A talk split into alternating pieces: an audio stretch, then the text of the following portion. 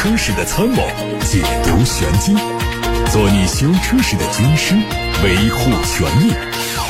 做你开车时的朋友，分享乐趣。调频九二七，傍晚六点半，董涛说车，只和车友在一起。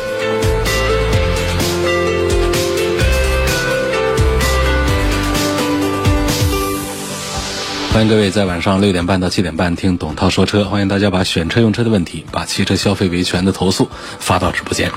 八六八六六六六六正在开通热线，还有董涛说车的微信公众号可以图文留言。先看新闻，多家媒体都报道说，受芯片影响。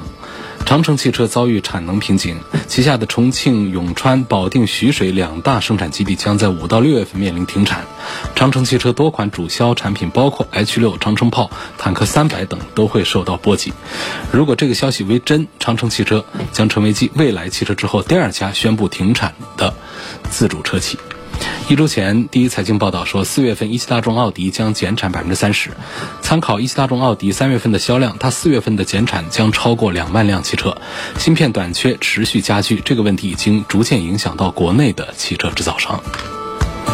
长城欧拉品牌在上海车展期间亮相了一款全新产品，命名叫“朋克猫”。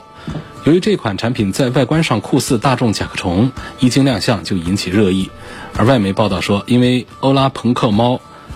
抄袭初代大众甲壳虫，大众正有意起诉长城。外媒报道还说，虽然大众甲壳虫在2019年就正式停产，但它的设计版权还是属于大众集团。在2019年的法兰克福车展上，大众汽车展示了一款纯电动版本的甲壳虫，有意通过电动化的方法把甲壳虫复活，并且在2020年注册了新的名称商标。那么，朋克猫如果上市就存在争议，长城汽车可能会面临法律诉讼。在实车发布之后，奔驰官方也正式发布了国产奔驰 C 级长轴版的官图，新车可能在今年下半年上市。从官图来看，它会提供大标版本和立标版本，两者主要的区别在于进气格栅。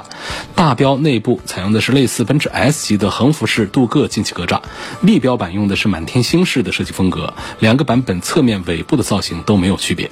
内饰采用和全新一代 S 级相似的风格，配备的是悬浮式全液晶仪表、垂直布局的中控大屏、空调出风口。好类似于环形设计，辅以红色的装饰条点缀，将提供三种动力总成，分别是 1.5T，匹配48伏轻混的 1.5T，还有 2.0T 发动机。全新丰田兰德酷路泽实拍图在网上流传，新车可能在八月一号正式发布亮相。从曝光的图片看，前进气格栅采用的和两侧头灯相互融合的设计，搭配镀铬宽条幅式的中网，U 型设计的散热口非常的粗壮，前车。看起来气场十足，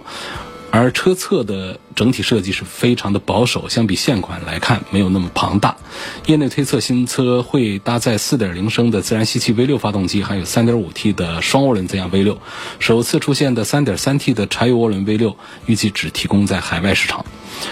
天津政务信息官方微博表示。天津自贸区一家国际汽车城正在积极开展国六排放标准的实验，首批车辆会在五月份投入市场，意味着平行进口汽车的市场有望回温。新款的兰德酷路泽有可能再一次回到中国市场。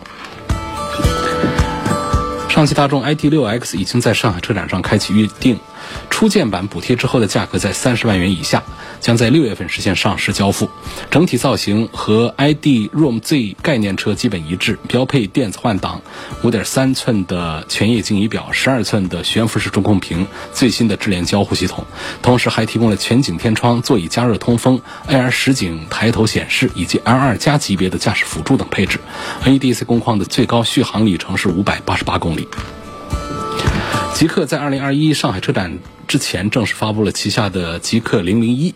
并且发布了二十八万一到三十六万元的官方价格，首款产品就打入了中高级纯电动轿车市场。而他们的内部规划显示，极客还会在二零二三年推七款新车，涵盖了 SUV、跨界车以及 MPV 市场，其中代号为 BX。一一的纯电动 SUV，从代号上和 BX 一一的领克零六非常接近，预计可以看作领克零六的纯电动版本。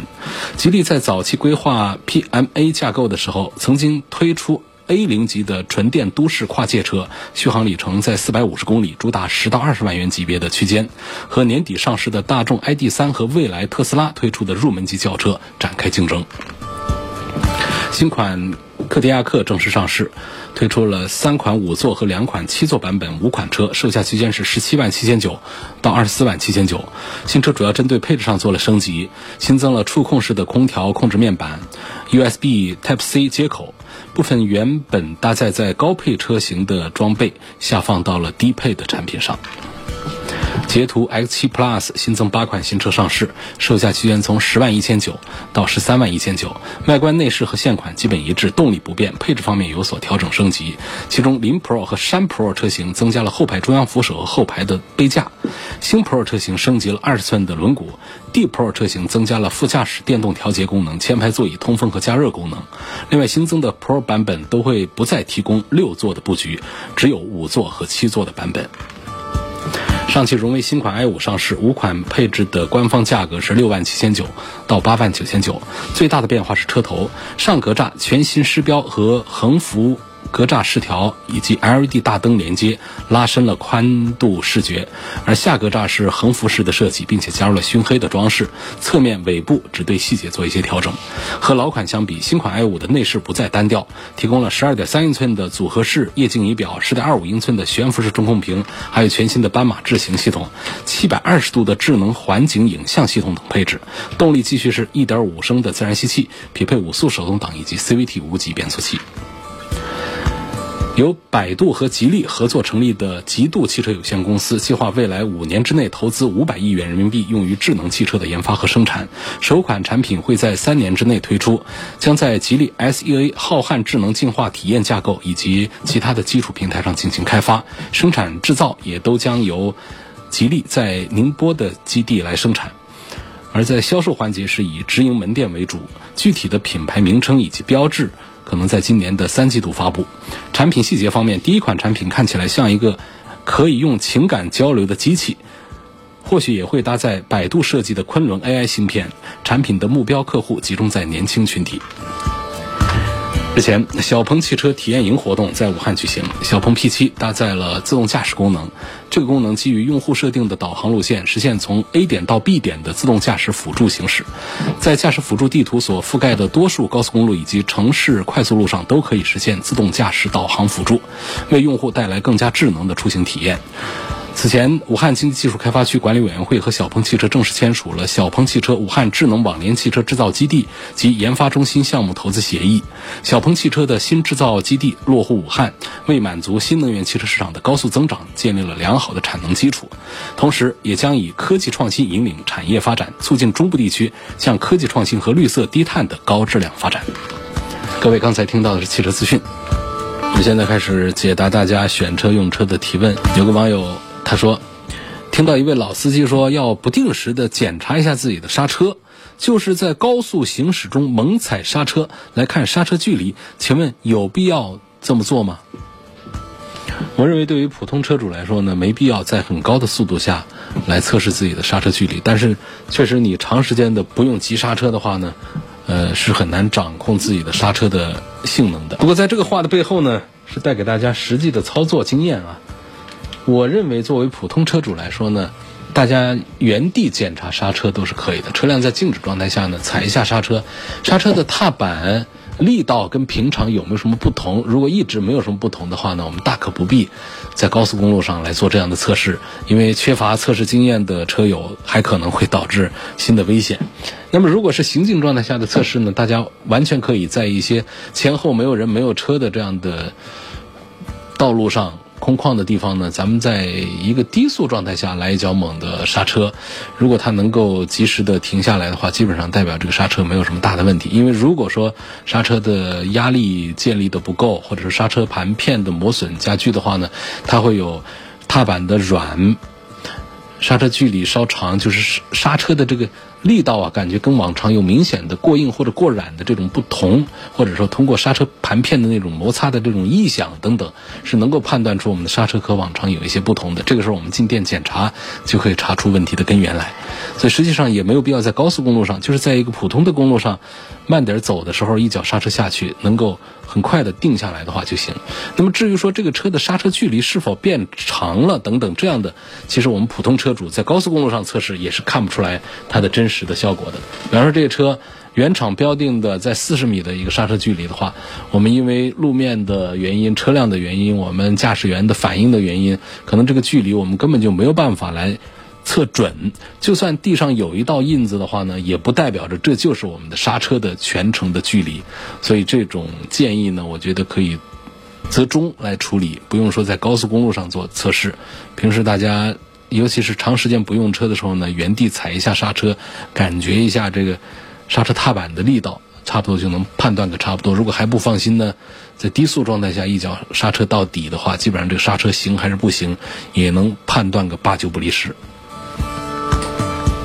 下面有个网友说：“涛哥你好，我每期节目都在听，现在用的是断轴款的速腾，开了将近十二万公里，呃，到现在它的干式双离合变速箱倒是没出什么问题。然后现在我非常担心变速箱出问题，所以想换辆车。我的用车地点坐标在厦门，四十三岁男，家里有五个人，现在看中的是凯美瑞，因为计划长期使用，所以偏向于混合动力。”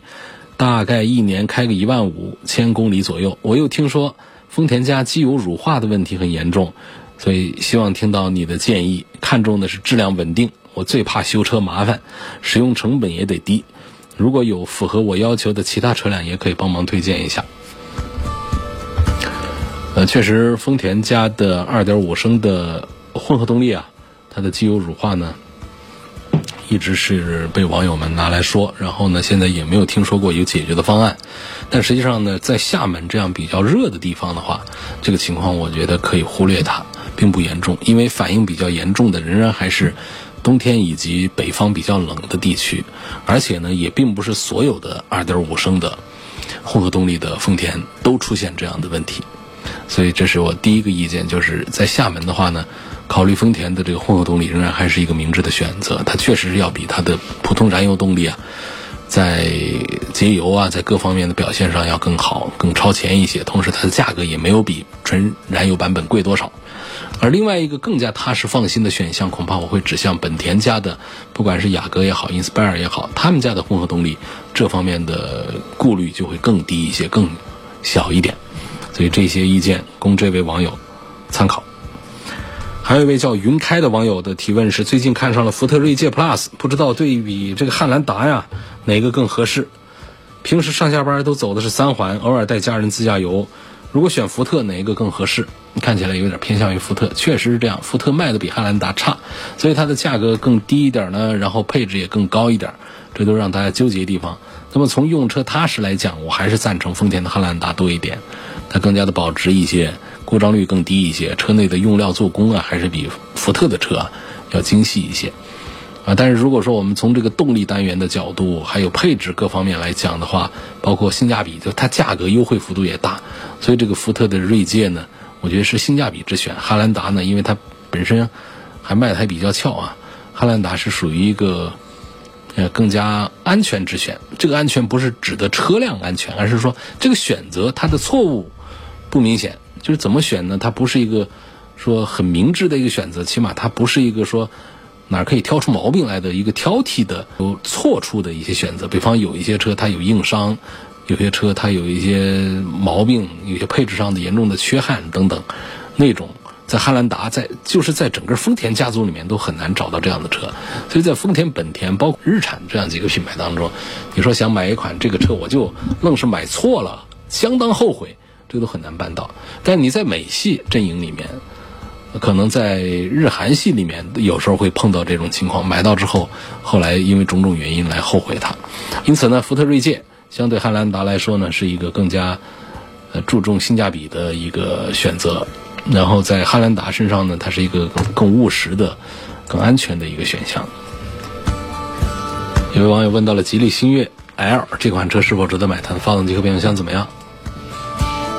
还有一个问这个新款四零零八的朋友，我们一起来回答。先说新款的四零零八呢，虽然说没有在整车上做更多的升级，但是我觉得它的三大件还是皮实耐用、值得信任的。尤其是它的一点八 T 上配的这个爱信的八 AT 的变速器这一套呢，我觉得还是给我们带来了一些亮点。另外，关于它的这个插混也还是。很不错的一个看点，我觉得对于标致四零零八来说呢，是目前我在东风标致体系里面的轿车 SUV 当中呢，恐怕我目前推荐的最多的、最赞成的一个选项，就是四零零八。啊，这个车子呢，设计啊各方面，虽然说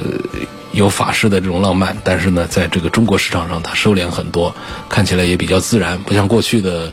这个 PSA 的产品看起来怪异。另外呢，在三大件上呢，没有像其他的燃油车那样的。有一些新技术上去，或者有一些不稳定的情况，一直的报告都还不错。除了像 1.6T 的有一些烧机油的一些问题之外，但是并不是太多见啊。其他的各个方面，像底盘调教啊，呃，基础配置各个方面呢，我觉得对应它现在发布的这个价格来讲，我觉得还是一个比较值得推荐的一款产品。提醒一下，有两个点啊，第一个销量总销量并不好，第二个就是它的 1.6T 的动力还是有一些烧机油的问题。然后亮点部分呢，就是它的三大件，尤其是它的 1.8T 配的这个 8AT 的变速器，这是作为新款带来的惊喜。我觉得这些方面是值得推荐的。关于吉利星越 L 啊这个产品，这是在这一次的上海车展上刚刚推出的一个新车。你要是问它的发动机变速箱呢，这还是值得一说的。像发动机用的是沃尔沃的呃 Drive E 系列的 2.0T，有 T4 还有 T5 这中高功率两种。这是第一个点啊，大家可以信任它。那另外一个点呢，就是它的爱信的八 AT 的变速箱，这也是值得信任的。而且呢，发动机和变速箱这两件的这个匹配也做的还是很不错的。所以单纯的从目前我们静态来讲，这个吉利星越的发动机和变速箱的话，我觉得是值得考虑的。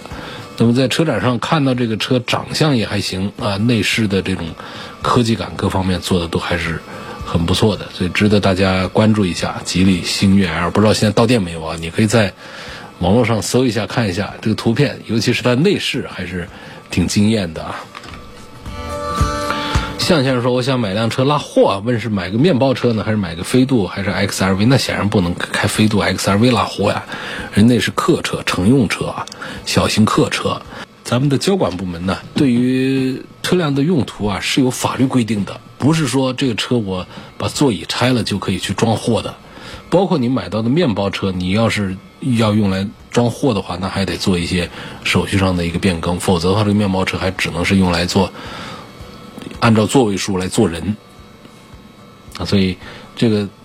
在面包车和飞度 XRV 当中，不管是讲空间还是讲什么，都应该是如果是拉货用的话，肯定应该选择面包车。那同时还要提醒。就算是你将来要用它来拉货的话，你还不能说私自的拆掉座椅，把它改成一个货车来。货车和客车在一些法规上有不同啊，有一些安全性方面一些要求，在车管部门的这个规章里面、法律里面也是有区别对待的。有位网友说，日产奇骏要上市了。用三缸发动机，网上很多不看好的言论，希望谈一谈三缸机的弊病。三缸机的弊病主要还是来自于震动，来自于噪音。不管是谁家的多么先进的技术来做三缸发动机，只能有限的来降低噪音和震动的频率，但是不可能说把它做的像一个四缸机一样的平顺。所以这是它唯一的一弊端。呃，或者说这叫机械层面上的一些弊端。如果讲市场化层面上的弊端的话，就是这样：三缸机，第一个是新车不好卖，第二个是我们买到手之后，二手车它的保值也都会差一些。很多人也不了解这个三缸机的优势，就记住了三缸机的缺点，所以呢，会导致这样的车另眼相看，觉得它不好。实际上，它的身上三缸机的优势啊也是非常突出，制造成本降低啊，体积小啊，节油啊，这都是优势。关于而且三缸机呢，往往现在讲这个动力性能方面，咱们不用太担心，说三口缸肯定比四口缸动力小，这个不一定。一个是看排量，二个是看调教。就像这样的三缸发动机呢，对于日产来说确实是比较激进的一个做法。但是呢，也有行业里面的说法，就是日产现在呢也是要倾向于电动化，也不愿意在发动机上投入更多，偏偏现在又有手上又有很多的三缸机，所以只好在这一波上呢，先把它给用上再说。这事儿呢可能会对销量有一些影响，但日产的这个销售的号召力、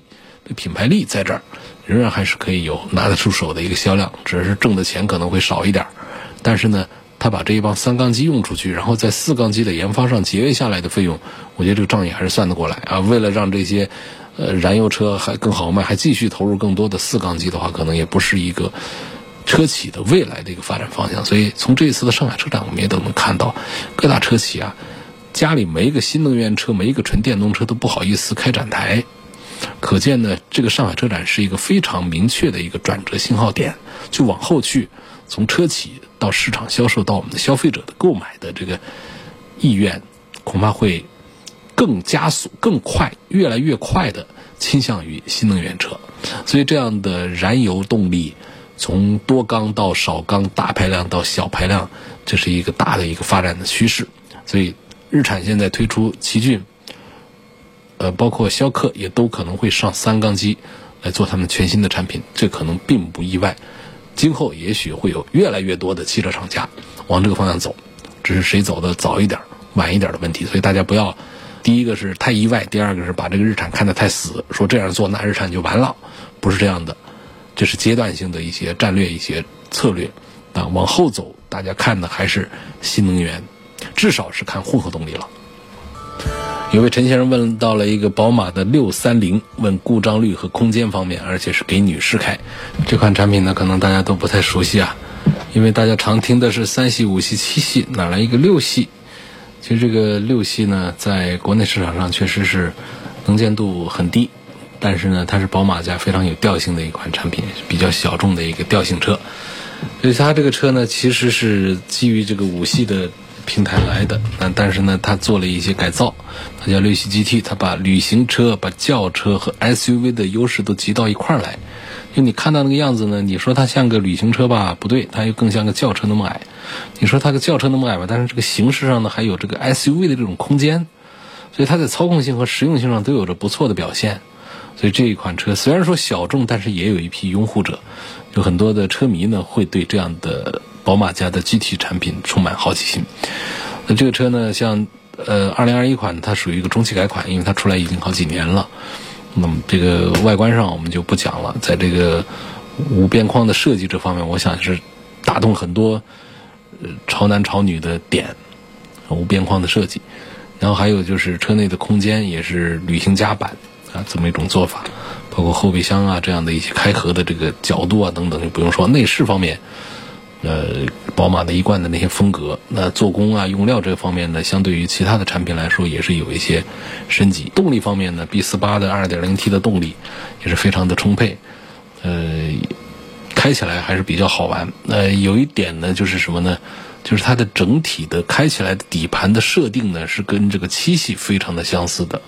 不管是这个滤震的效果还是舒适性都是非常有质感。后桥还用空气悬挂，坐后排的时候能感受到很多的，就是不舒服的感觉都会被过滤掉啊。所以说这是虽然说不是宝马的一个主销产品，但其实也是宝马家非常具有代表性的一个作品。说在你买车初期不想考虑 SUV，但是又很在意空间。在意长途舒适性的时候，你会发现宝马家的一个 GT 真的是解救你的一个福音产品。呃，这车相对来讲呢，性价比方面的表现呢并不好，价格围绕着六十万展开。说六十万能买什么？实际上是能买到这个低配的七系去的。那现在我们要不要买一个五系基础上的这么一个 GT，这么一个改造的一个版本？这是纠结很多人的。但是我觉得不用多想，因为现在。平台模块化呀，通用啊，这种是非常的常见的。我们只注意到它相对于五系来说，确实看起来不像一回事儿，长得也不像一回事儿。包括内饰的用料也不同，边框的设计，底盘的质感呢，堪比七系，那比五系是要表现要好一些的。所以从这些角度讲呢，就是性价比放到一边去，我认为像陈先生推荐这个宝马的六三零给女士开，我仍然认为是一个恰当的选择。有个网友说，特斯拉今天又出了一个拉横幅的维权，你怎么看？我看特斯拉应该正视自己身上的一些问题，产品方面是一个问题，我觉得这都是小问题，改造嘛，我们召回嘛，解决问题嘛。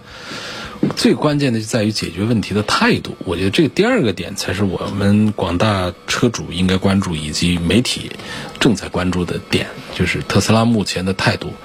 仍然谈不上特别的诚恳，就是对于认错的这个态度，对于我们媒体的关注，就现在对于这个个体的消费者倒是，呃，看起来好像是很配合，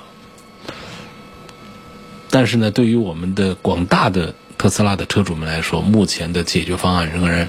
这个态度仍然还是有问题的。就是实际上出现这样的失控呢，真不是一起两起了，已经是在全球范围内，以美国为首的，在中国地区，因为特斯拉卖的好，还建了工厂，所以才会出现更大密度的。如果在中国市场上卖的还像过去那样全进口，卖的不多的话，也许还没有这么多的事儿。就因为这两年呢，就销售量暴增。所以呢，基盘大了以后，它这个暴露出来的问题才越来越多。所以我觉得在特斯拉这个事儿上啊，就是第一点呢，就出问题不可怕，那最可怕的是第二点，就是解决问题的态度和方法。目前我觉得仍然还是带着一种高傲的姿态。那么随着我们后面的舆论压力啊，是一天比一天大，全国汽车名嘴联盟也都在积极的关注、持续的关注着这个事态的发展。那么现在再出的拉横幅。包括昨天我还在网上看到了，是南方某个城市又有辆 Model 3，好像是刹车失灵还是什么，把一个小区门口的这个拦车的护栏全撞坏了。他接着一一脚倒车，咵把后面的一个电瓶车是什么的推倒了。电瓶车上有三个人，一个大人，两个小孩啊，然后还有小孩就是压到车底下去了。所以这密集的发生呢，你看他真的是偶然吗？怎么就？凑一块儿了，而且今天这位网友的说又有一个拉横幅的维权呢，这个其实我还没有接触到，呃，真实的视频部分，所以信息的来源还不准，我就不敢多做评论。我就是觉得现在特斯拉确实遇到了麻烦，这麻烦来自于第一，现在从汽车专家们的鉴定结论看，产品是有问题；第二点呢，就是解决问题的态度。从目前舆论的环境来看，大家几乎是一边倒的认为特斯拉在解决问题的态度上是对于我们消费者来说是比较高傲的。有网友说：“我想换个车啊，看中了丰田亚洲龙的混动和汉 DM，啊，希望分析一下性价比、动力、舒适度、空间啊。你要是把这些东西都放上来讲的话呢，我觉得比亚迪的汉呢，这个性价比还是。”更加的优秀一些的，因为这个汉的 DM 呢这个车呢，因为它作为一个电动车啊，再加上这个 DM 的插混车，它确实是把比亚迪家里最好的电池电控技术、最好的配置和设计力量全都把它给武装上来了。那么这样一个价格，呃，跟这个丰田的亚洲龙在一块儿在做对比的时候，因为亚洲龙也是这价格，显而易见的就是里里外外的那汉，不管是 DM。还是纯电的 EV，呃，碾压这个亚洲龙的这个混动是没有什么问题的。当然，我们千万不要忽略了品牌方面的问题啊，就是你开一个丰田的亚洲龙和开一个比亚迪的汉呢，从现阶段可能这是个比较短的一个阶段啊，从现阶段来说。在消费者的心目当中，他们的价值感仍然是不一样。好在这个汉呢，它造型确实是很成功，它能够扳回一分。当这个汉跟这个特斯拉的 Model 3放在一块对比的时候，直接把 Model 3给比下去了。这个大家可以想象一下，它在设计上是多么的成功。就是除了品牌方面弱一点之外，你要是单讲这个性价比的话，我肯定投票给汉，不管是 EV 还是 DM，我觉得它比丰田的亚洲龙的混动要值得买。还是前提啊，就是我们不考虑品牌的问题啊。下一个问题说，想给老婆买个车，马自达的昂克赛拉，啊，还有丰田的亚洲狮，应该怎么选？我老婆都喜欢开车啊，偶尔我也开，从操控和可靠性来说一说。所以大家过去呢，在马三的身上呢。呃，当时确实是一阵子让大家觉得马三和福特的福克斯啊，他们都是操控性能比较优先的。但是到现在的马三的昂克赛拉呢，确实只剩下一个好看的皮囊，不管是动力弱也好，还是底盘各个方面也好，其实已经丧失了过去的那些驾控精神。其实现在马三昂克赛拉已经都偏到小众产品上去了，它不像过去的马三还属于是主流的 A 级轿车。它都偏向小众去了。所以这种情况下，像丰田新出的这样的亚洲狮呢，我倒是对它的推荐指数要更高一点。大家可以关注一下丰田的亚洲狮啊，这是在卡罗拉和亚洲龙之间的一个产品。其实车子也已经是达到了一个接近一个中级车的一个标准了，但是它的卖价呢还是一个紧凑级的车，十几万块钱，最贵的不超过十八万。但实际上你所得到的东西基本上是接近一个中级车的一个标准了。所以我觉得从务实的角度吧，我向这位朋友推荐一个亚洲狮。然后还有二零一五年的标致五零八值不值得买？那得看价格呀，一分价钱一分货，二手车是一车一况。我这怎么能回答你？一五年的五零八就值得买还是不值得买呢？它车子再大的毛病，它只要价格特别便宜。你比方说这车是一个事故车，他说啊这车不能买，说这事故车它它一万块钱，这事故又修好了，那那不是挺划算一个事儿吗？你说这车车况特别好，是不是就特别值得买？它跟个新车的价格便宜不了几几万块钱。那你觉得值得买吗？还不是不值得买。所以呢，一个是看车况，主要还是看对应的价格。还有问哈弗 H 六和博越 Pro 买哪一辆比较好？实际上，我在这一对当中还是赞成销量更大的哈弗 H 六。我觉得这款产品确实是做的非常的成功。大家瞧不起长城品牌的，大家可以把这个哈弗 H 六啊里里里外外看一看，不用开啊，你会发现，你一问这价格。确实是非常的值得。就是汽车的销售呢，和我们很多产业是一样的，就它的量越大，它会把成本拉得越低。成本低的同时，它不一定降质量，因为它的总量大了，它采购成本会降低，然后它研发成本也会摊平摊低，所以你就会作为消费者 C 端这儿呢，就会得到更具有性价比的产品。所以像这种情况下，基本上按照这个理论上的逻辑来推的话，长城家的哈弗 H 六。我觉得跟这个博越的 Pro，如果要讲这个性价比的话，我还是赞成哈弗的 H 六要多一些。好，今天就说到这儿，感谢大家收听和参与晚上六点半到七点半直播的董涛说车。错过收听的，欢迎通过董涛说车的全媒体平台找到往期节目的重播音频。